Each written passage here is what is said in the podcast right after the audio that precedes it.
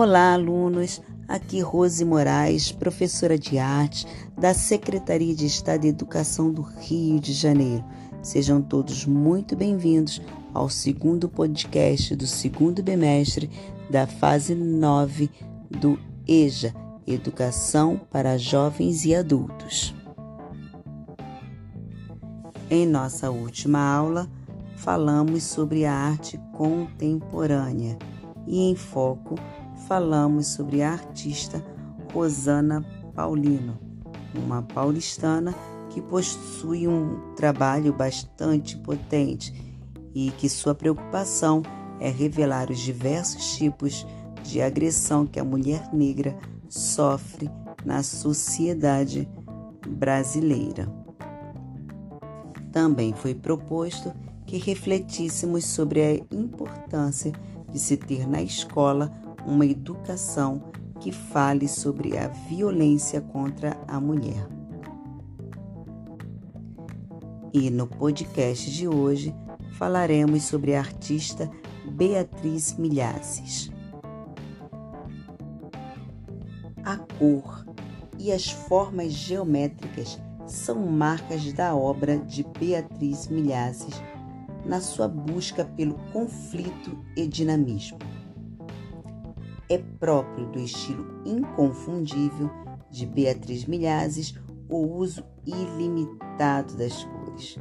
Além disso, as formas geométricas, quase sempre circulares, colaboram para o psicodelismo de suas telas, dando a impressão de que o desenho está em movimento, praticamente uma arte ótica, ou chamada op art, a arte que você percebe uma certa tridimensionalidade, como se aquela obra tivesse três dimensões e se movimentasse. O quadrado também ocupa lugar nas telas de milhazes, embora estejam sempre ao fundo e em primeiro plano sempre as formas ovais. Diante de qualquer uma de suas telas, é impossível não ser remetido ao movimento sinérgico entre os variados tons, figuras e formas. Cores quentes parecem ser as preferidas da artista. E falando em cores quentes, vocês sabem quais são as cores quentes? Hã? Vamos relembrar?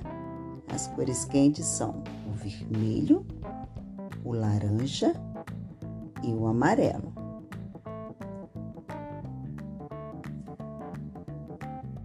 E essas cores quentes parecem ser as preferidas da artista na sua policromia dinâmica. Quando eu falo em policromia, eu estou falando de poli quer dizer várias, cromia cor, várias cores. Quando nós é, utilizamos uma única cor em vários tons, nós chamamos de monocromia. E falando na policromia dinâmica de Beatriz Milhazes, a cor é a expressão do conflito acentuado pelas formas e até mesmo desenhos orgânicos. Convido a vocês a observar as obras de Beatriz Milhazes, como ela usa as cores e as formas. Ao observar a obra de Beatriz Milhazes, eu quero convidá-los a elaborar um projeto baseado nas obras de Beatriz Milhazes.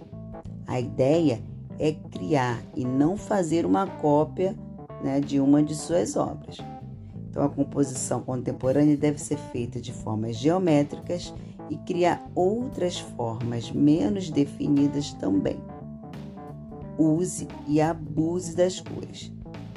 Você pode usar diversos tipos de materiais, papel alumínio, plástico, sucatas e um monte de outras coisas que você achar interessante para fazer a composição da sua obra. E o suporte você também pode escolher, que pode ser madeira, pode ser um pedaço de papelão, um papel firme. Só não recomendo usar o chamado EPS, o chamado isopor, né? Que é altamente poluente. Então vamos é, usar materiais onde a natureza agradece. Bem, ficamos por aqui e até a nossa próxima aula.